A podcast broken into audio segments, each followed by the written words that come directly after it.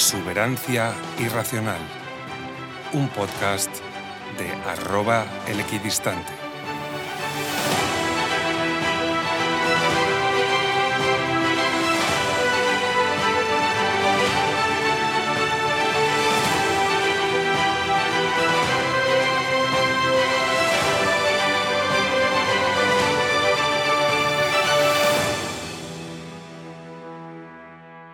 Bienvenidos a un nuevo episodio de Exuberancia Irracional, el podcast en el que te contamos historias de empresas, hablamos de política y te explicamos nociones básicas de inversión y bolsa.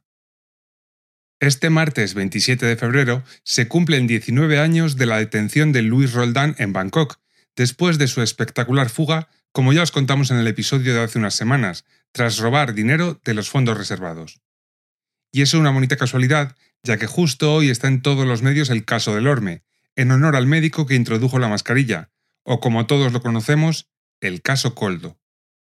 Coldo García Izaguirre era amigo y asistente personal del ministro José Luis Ábalos, y así lo atestiguan los cientos de imágenes que hemos podido observar a lo largo de los años. Durante la pandemia, Coldo se lucró a base de comisiones por contratos públicos para comprar mascarillas. Estos contratos afectan a varios ministerios y comunidades autónomas socialistas. Es curioso cómo el fenotipo de Roldán se replica en Coldo, Ábalos e incluso el ministro de Transportes actual, Óscar Puente. Son hombres toscos, groseros y macarras, con una imagen rancia más propia de una España de otra época. Y precisamente que forman parte de un partido que se dice progresista y que llegó al poder para luchar contra la corrupción. Justo ayer, el Partido Socialista solicitó al exministro Ábalos que renunciase a su acta de diputado. Pero a esta hora de la noche, José Luis Ábalos todavía no ha renunciado. ¿Estaba al tanto el ministro Ábalos de lo que hacía su mano derecha Coldo García? ¿Era conocedor Pedro Sánchez del caso de corrupción y por eso destituyó a Ábalos a pesar de ser de su máxima confianza? ¿Estamos ante un caso que afecta a todo el Partido Socialista? La semana que viene hablaremos de esto y más cosas en nuestra tertulia exuberante, nuestro comité de expertos, así que no os lo perdáis. Pero hoy vamos a centrarnos en otro asunto de actualidad. Seguramente si alguno de vosotros vivís en Madrid tengáis una franquicia de pizzerías muy conocida cerca. Y a lo mejor os habéis fijado que desde hace días tiene un cartel que pone cerrado temporalmente.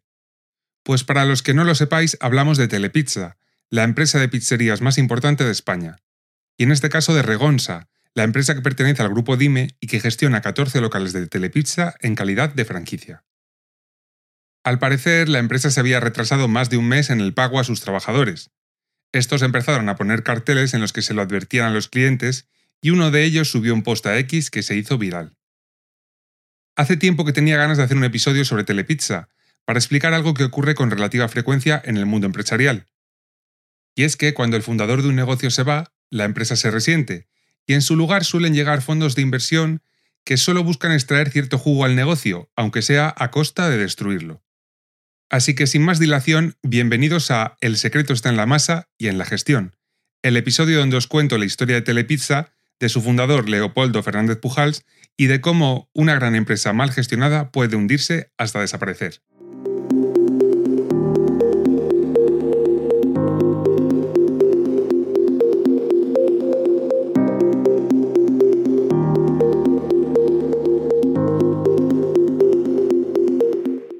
Para hablar de Telepizza tenemos que empezar por el principio, y eso nos lleva irremediablemente a su fundador, Leopoldo Fernández Pujals.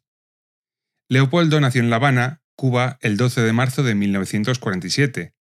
De origen asturiano y catalán, era hijo de un notario y de una arquitecta y catedrática de universidad. La familia vivía de manera acomodada hasta que llegó la Revolución Castrista, y entonces lo perdieron todo. Decidieron emigrar a Estados Unidos, como muchos cubanos, y se refugiaron en Miami. Allí se alistó al ejército en cuanto pudo y entró en la escuela de oficiales obteniendo el número uno de su promoción. Dos años después de su graduación, fue a Vietnam como capitán, responsable de un puesto de enlace entre el ejército y las compañías civiles que le daban apoyo. A la vuelta de Vietnam, nacionalizado estadounidense, estudia contabilidad financiera, consigue el título universitario y se propone montar un negocio. Sin embargo, al estar ya casado, las responsabilidades familiares le obligan a buscar un empleo seguro, con unos ingresos regulares. Empezó, por lo tanto, como auditor, pero muy pronto se dio cuenta de que algunos de sus compañeros, los comerciales, vivían mucho mejor que él. Leopoldo decide entonces dedicarse a las ventas y le contratan como comercial en Procter Gamble, donde cubre todas las ventas objetivo del año en tan solo tres meses. La compañía decide entonces subir los objetivos dos veces más durante el año, y Leopoldo consigue cumplir con adelanto en ambas ocasiones.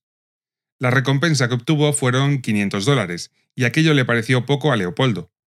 Había trabajado todos los días sin descanso, incluidos sábados y domingos. Así que se fue.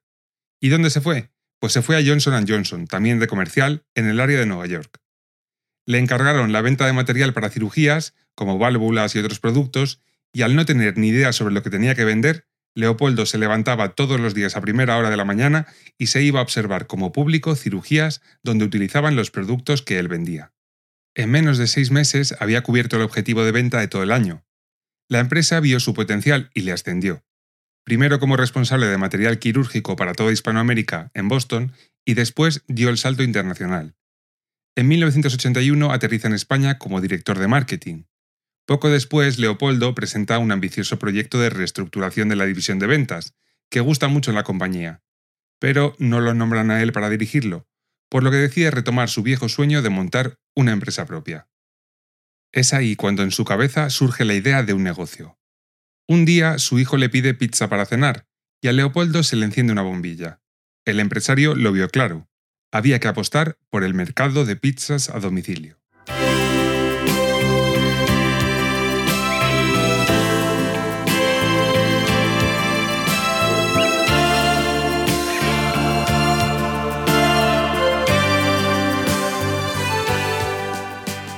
Leopoldo buscaba un negocio que necesitase poca inversión para su lanzamiento, y donde se cobrara al contado y se pagara a 90 días, de tal manera que el propio crecimiento se autofinanciara. También buscaba que fuese un sector de alto crecimiento. Él ya había vivido en Estados Unidos el auge de la comida rápida en los 70 y se da cuenta de que está por desarrollar en España. La sociedad estaba sufriendo importantes cambios. La mujer había entrado en el mercado laboral al 100% y también esto hacía que las costumbres en cuanto a cenar cambiasen. Muchas veces cuando las parejas llegan a casa no tenían ganas de cocinar, y eso favorecía el rápido crecimiento de la comida a domicilio y en particular de la pizza. En España el sector estaba prácticamente en manos de Pizza Hut. La enseña americana desembarcó a principios de los 80 y tuvo un gran éxito. En poco tiempo logró tener más de 130 establecimientos repartidos por todo el territorio nacional. Pero esto no amedrentó a Leopoldo. Adquirió su primer restaurante en 1987 en el madrileño barrio del Pilar, y ahí acudía a trabajar todos los días cuando salía de Johnson Johnson. Amasaba la base de las pizzas hasta bien entrada la madrugada. Antes de abrir y comercializar sus productos, el empresario probó varios tipos de masa e ingredientes para sus pizzas. Una tarde se asomaron varios chicos a la tienda. Eran cuatro o cinco. Y él estaba haciendo masa. ¿Está abierto? preguntaron.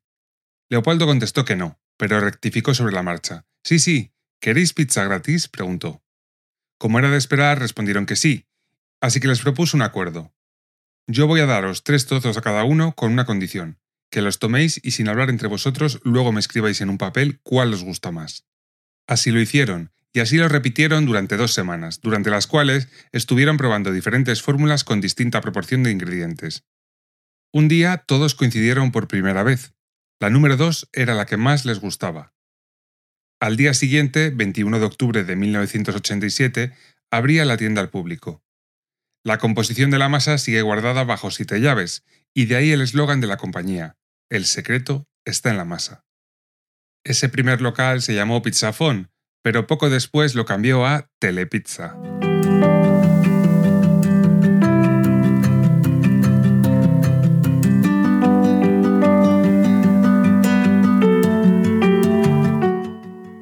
Cuando decidió abrir su segundo local, se dio cuenta de que ya no podía abarcar tanto y dejó Johnson Johnson.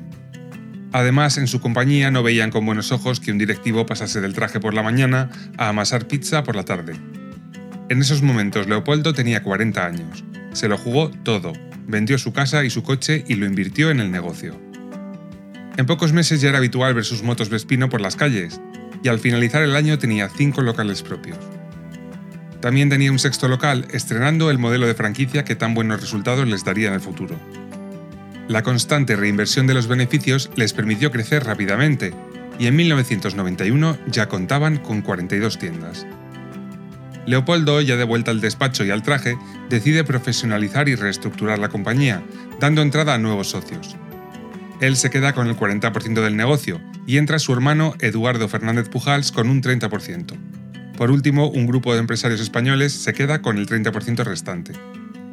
Este movimiento permite consolidar la empresa con más capital y continuar con la expansión. También supieron ver que abriendo sus propias fábricas de materias primas en vez de comprarlas a terceros, conseguirían una integración vertical que mejoraría sus márgenes. Abrieron fábricas en Guadalajara, Barcelona, Móstoles y Alcobendas, pero posteriormente todas fueron vendidas y el grueso de la producción se centró en una única fábrica en Daganzo de Arriba, en Madrid.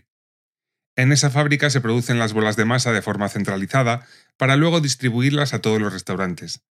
Leopoldo consideró que la estrategia de publicidad era fundamental y apostó por la masa y la calidad de los ingredientes en sus primeros anuncios en televisión.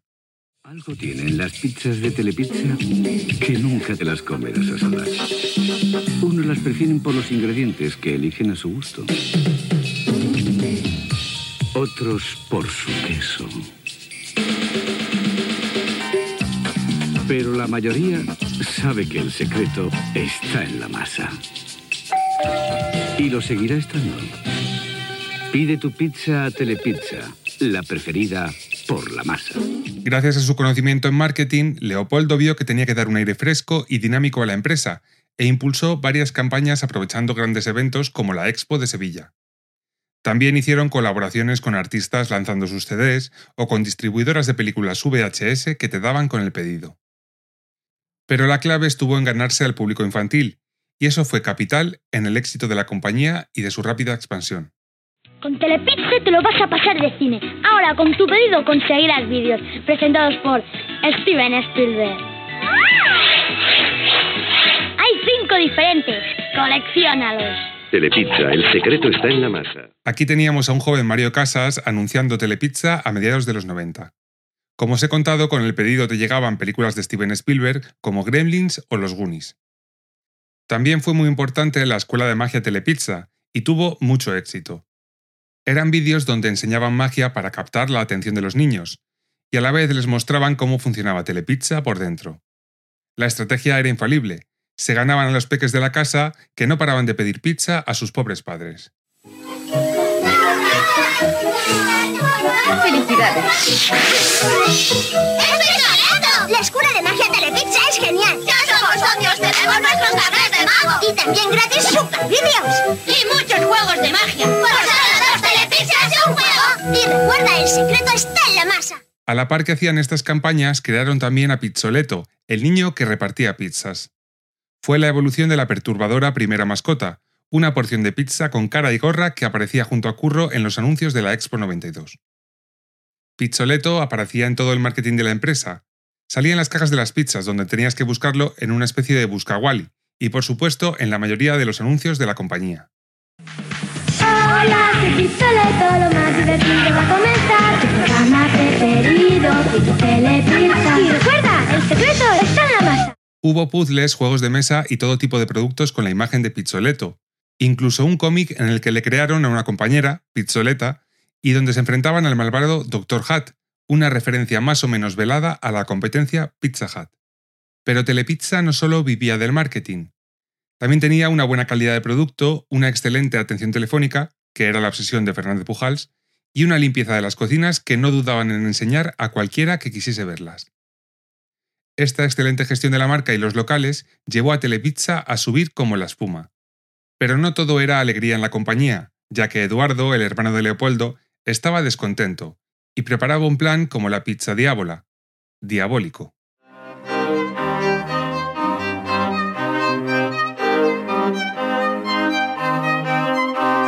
En septiembre de 1995, un golpe de Estado fraguado por Eduardo Fernández Pujals y otros pequeños accionistas provoca la salida de Leopoldo de la presidencia de la compañía.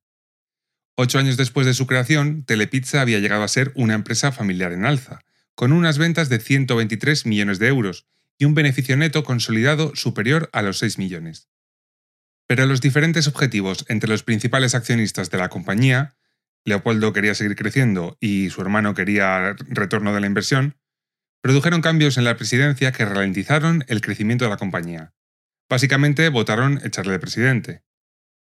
Las diferencias de criterio entre los accionistas se saldaron con la decisión de sacar Telepizza a bolsa, para permitir a Eduardo Fernández Pujals y a otros accionistas descontentos hacer efectivas sus participaciones. Leopoldo buscó una salida a esta situación y pacta con el BBV la compra de 18% del capital, hasta entonces en manos de los disconformes. De esta forma vuelve al sillón presidencial de Telepizza. A finales de 1996, Telepizza tenía el 55% de la cuota de mercado y contaba con 287 tiendas y presencia en Portugal, Polonia, Chile y México. Fue justo ahí cuando sale a bolsa. La salida ocurrió el 13 de noviembre de 1996, siendo la primera en su género que empezaba a cotizar en el mercado nacional de valores. Se lanzó una oferta pública de venta sobre el 45% del capital. El éxito de la operación sobrepasa las expectativas. La demanda de acciones supera en más de seis veces la oferta. El estreno en bolsa de la mano del BBV Interactivos y Merrill Lynch fue un éxito. Las acciones de Telepizza se revalorizaron casi un 35% en un solo día, acaparando nada menos que el 25% de toda la contratación del mercado continuo. Después de esta operación, el 45% del capital de Telepizza queda en manos de los nuevos inversores. Un 43,2% pertenece a Leopoldo Fernández Pujals, el BBV mantiene un 9% y los accionistas minoritarios conservan un 1,8%. Los empleados de la compañía reciben el 1% restante. Al año siguiente adquieren Pizza World, aumentando su presencia notablemente en Cataluña. También lanzan Telegrill para diversificar, donde sirven pollo, costillas y otros productos también con envío a domicilio.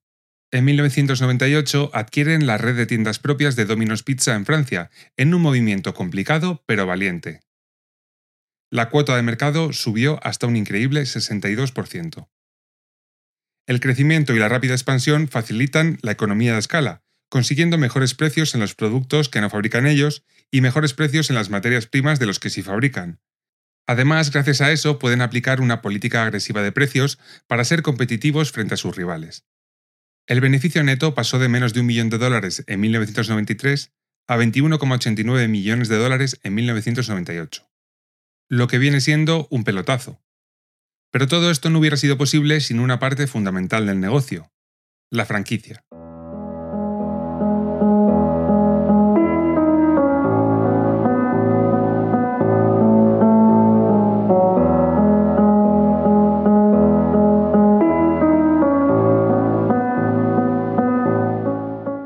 Sin duda, una gran parte del éxito de Telepizza se debe a la fórmula de la franquicia. La compañía comenzó un año después de haber puesto en marcha la primera tienda. Se empieza a franquiciar en octubre de 1989, en la ciudad de Santander. ¿Pero qué es una franquicia y en qué consiste este modelo? Según la RAE, franquicia es la concesión de derechos de explotación de un producto, actividad o nombre comercial otorgada por una empresa a una o varias personas en una zona determinada. Hay varios elementos importantes que componen la franquicia. Está la marca comercial que distingue al franquiciador, un determinado know-how y la formación impartida a los franquiciados. A cambio de esto, el franquiciador recibe un royalty o canon.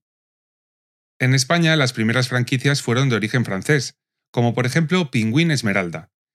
Eran tiendas donde podías comprar ovillos para tricotar tu propia ropa, al estilo de lo que hace el actual We Are Knitters, que como en muchos casos no ha inventado nada.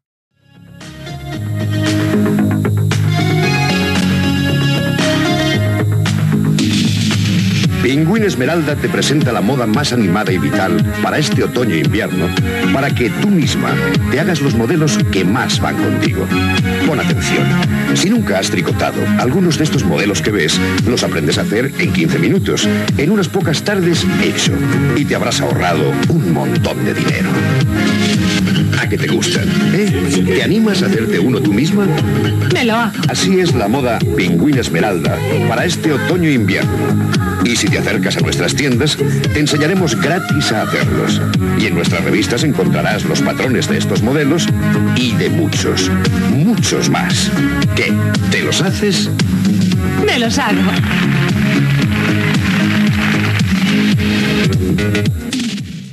Pero las compañías responsables del despegue del modelo de franquicia fueron las marcas de hamburguesas que todos conocemos, McDonald's y Burger King. Actualmente los ejemplos más claros pueden ser Restalia, que cuenta con las marcas 100 Montaditos, Sureña o TGB, entre otras, o Amrest, que cuenta con la Tagliatella, Sushi Shop o KFC en España. El problema de las franquicias es, como he dicho antes, las tiranteces que aparecen entre franquiciador y franquiciado una vez la relación de confianza se trunca. Es muy habitual que los franquiciados se rebelen al intentar las empresas maximizar el beneficio, reduciendo la inversión, pero no el royalty que cobran, o abriendo cerca de donde está un franquiciado nuevos locales, bordeando lo que pone el contrato. También en el otro sentido existen problemas, ya que algunos franquiciados deciden hacer las cosas por su cuenta. Se saltan el contrato, cambian las ofertas, cobran fuera del sistema informático o innovan con las recetas.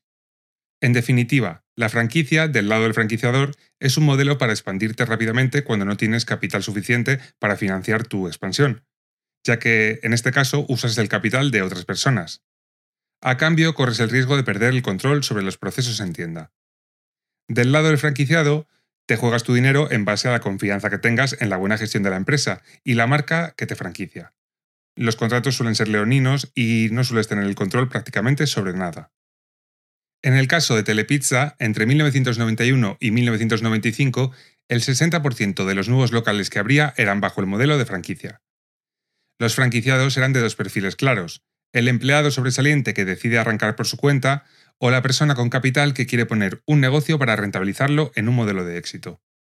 Los números han ido variando, pero durante bastante tiempo la exigencia para abrir tu propio telepizza era una inversión de 175.000 euros, un canon de entrada de 15.000 euros, más un royalty de 5% de las ventas al mes y otro del 3% en concepto de publicidad. Los contratos se establecían por una duración de 10 años renovables. Las ciudades debían tener una población mínima de 100.000 habitantes o entre 20.000 y 30.000 si eran zonas costeras vacacionales.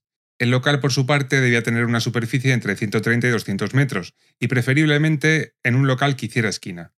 Apoyados en este modelo de franquicias, la expansión de Telepizza pudo conseguirse con poco dinero de los fundadores, pero teniendo una rentabilidad muy interesante. Al principio, cuando la empresa crece y va bien, es un modelo que funciona estupendamente, pero cuando las cosas empiezan a ir mal, los problemas emergen. Pero volvamos donde nos habíamos quedado.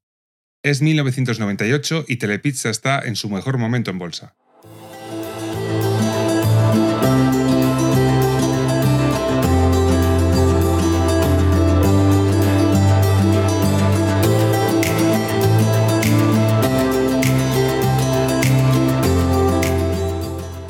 En los meses siguientes, la empresa se expande internacionalmente y llega a tener una valoración en bolsa que la convierte en la empresa de pizzas de mayor capitalización fuera de Estados Unidos. Pujals cuenta que la familia de Pedro Balbé, máximos accionistas de Campofrío, y José Carlos y Aldo Olcese se reúnen con él para intentar convencerle de que entrara como socio en una empresa de estos, llamada Telechef. Tras analizarla, no le gustó, y en cambio les preguntó, Oye, ¿y por qué no me compráis a mí?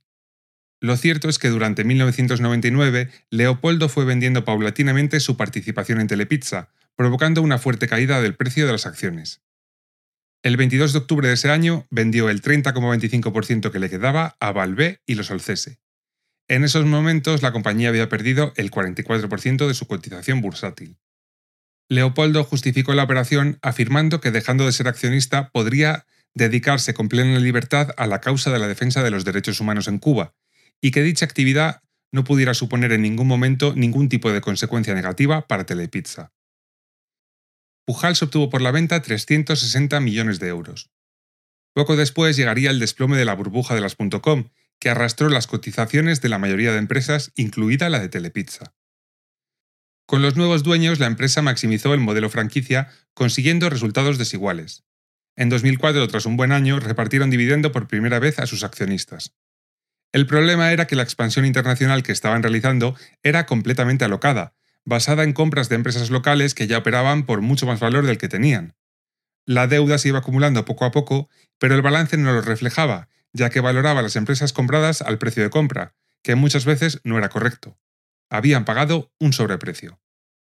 En 2006, la familia Valve y el fondo Permira se hacen con el 86,2% del capital de Telepizza tras una OPA. Menos de un año después, lanzaban una OPA sobre el 10% de la compañía que no había acudido a la primera, y la compañía salía así de bolsa.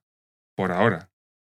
Con la llegada al poder absoluto de los Valve, comienzan a dar entrada a fondos de inversión, y con estos fondos la deuda se disparó. A esto hay que sumarle la llegada de otros competidores, como Papa John's o Domino's Pizza, que había cogido el testigo de Pizza Hut.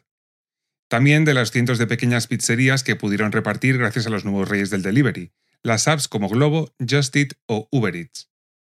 La crisis junto con la pérdida de cuota de mercado complicó la situación financiera, hasta un punto de no retorno. La gran crisis de la compañía de 2013.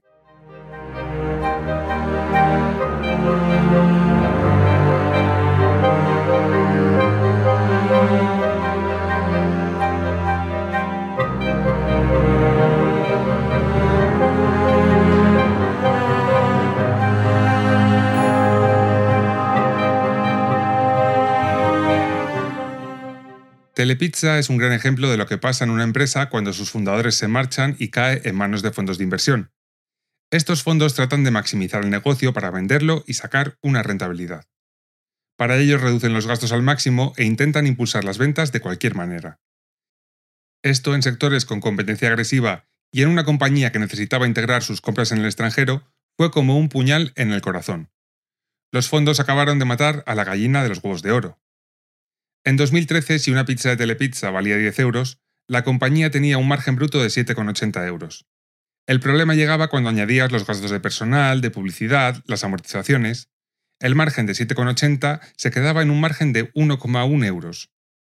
A esto había que añadirle los intereses que percibían los bancos, que suponían 2,1 euros. Por lo tanto, por cada pizza de 10 euros que vendía Telepizza, perdían un euro, o diciéndolo de otra manera, por cada 10 euros de ingresos había un euro de pérdidas. Ese año Telepizza obtuvo 23 millones de euros de pérdidas ordinarias, a los que se sumaron otras pérdidas extraordinarias hasta llegar a la terrible cifra de 85 millones de euros de pérdidas. Viendo el balance de ese año, tenemos una empresa que vende 314 millones de euros entre todas las marcas del grupo, pero que debe 520 millones de euros a entidades financieras y 195 millones de euros a sus filiales, ya que le prestaban dinero a la matriz. En total superaba 700 millones de euros de deuda, más del doble de lo que ingresaba. La deuda provenía, como he contado antes, de la expansión desordenada de la compañía, que pagaba grandes sobreprecios por los fondos de comercio que compraban. Casi 85 de cada 100 euros de activos que tenía en su balance eran intangibles y fondo de comercio, pagados además con deuda. Todo mal. Además, para aumentar las ventas, se metieron en una guerra de precios, y acabaron por erosionar también sus márgenes. En el año 2015 entra el fondo KKR en un proceso de reestructuración de la deuda y se producen ampliaciones de capital para devolver 320 millones de euros de deuda a costa de sus accionistas. En 2016, aprovechando el repunte de la economía, deciden volver al parqué en un intento por buscar nueva financiación en bolsa. Esto lo aprovechó KKR para hacerse con el control del 80% de la compañía. Y ya estaban sentando las bases para que ocurriera lo que tenía que ocurrir en 2018 se produce el mayor cambio en la compañía, su acuerdo, o más bien su claudicación, ante Pizza Hut.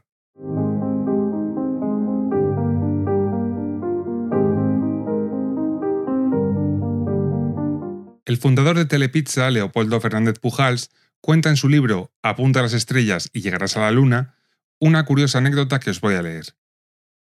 En 1992 nos visitó una delegación de seis ejecutivos de la compañía Pizza Hut, desde su casa matriz. Uno de ellos era el director general a nivel mundial.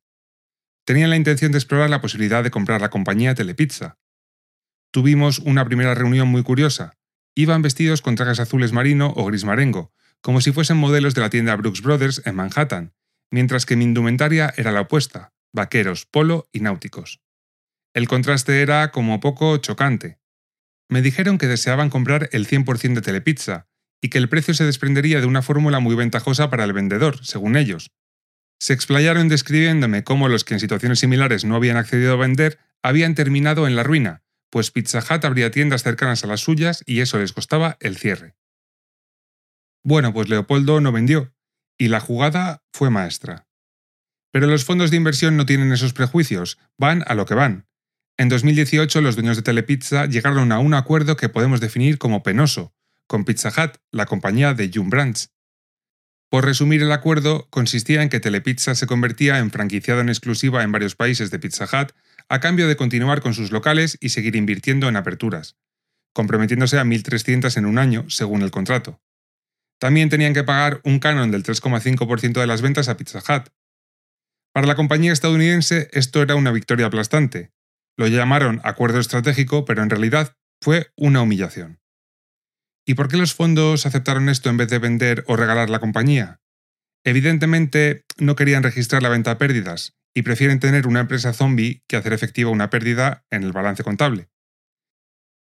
En 2019 KKR sacó de bolsa Telepizza y poco después la compañía cambió de nombre de Grupo Telepizza a Food Delivery Brands. De 2019 a 2021 la crisis de la COVID agudiza los problemas y los márgenes caen un 37% más. Las pérdidas alcanzan 74 millones de euros en esos años y deben más de 300 millones de euros. Mientras tanto, Pizza Hut sigue haciendo caja con Telepizza. ¿Y qué ha pasado después? Pues que Food Delivery Brands no ha recuperado el vuelo. Este mismo año, los acreedores pasaron a ser accionistas capitalizando gran parte de la deuda. En definitiva, la empresa ha quedado en manos de su propia deuda.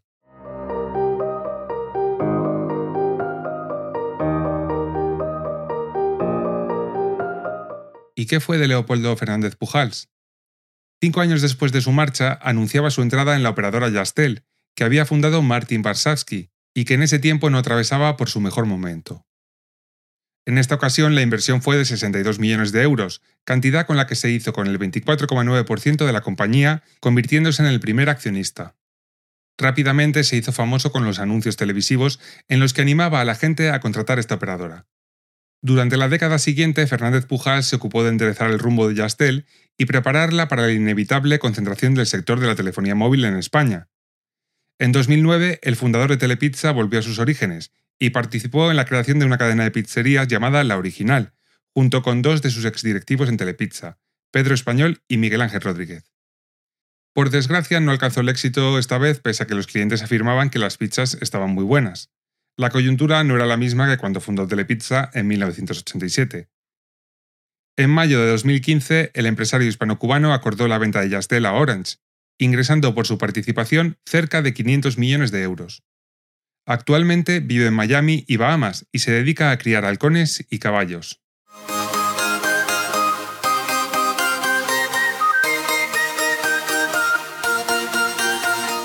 Espero que os haya gustado este episodio en el que os he contado la historia de una de las empresas más conocidas de la restauración española, Telepizza, y de su fundador, Leopoldo Fernández Pujals. También hemos podido ver la importancia de la gestión como clave del éxito y cómo cuando las empresas caen en un dueño que es puramente especulador, sufren hasta el punto de perder su posición dominante en un mercado e incluso ser básicamente absorbidas por la competencia. Si queréis que siga haciendo más contenido como este, ayudadme a llegar a más personas y por favor, compartid el episodio en vuestras redes sociales. Os recuerdo que podéis mandarme vuestras preguntas, comentarios o sugerencias a través de los audios de Spotify a los que podéis acceder en el link de la descripción del episodio. También a través de la cuenta de X del podcast arroba exuberacional o a través de mi cuenta de X arroba el equidistante. Acordaos también de responder a la encuesta y la pregunta de hoy, y si no queréis perderos nada, seguidnos y valoradnos con 5 estrellas. Nos vemos pronto en un nuevo episodio de Exuberancia Irracional, y hasta entonces, que tengáis una semana estupenda.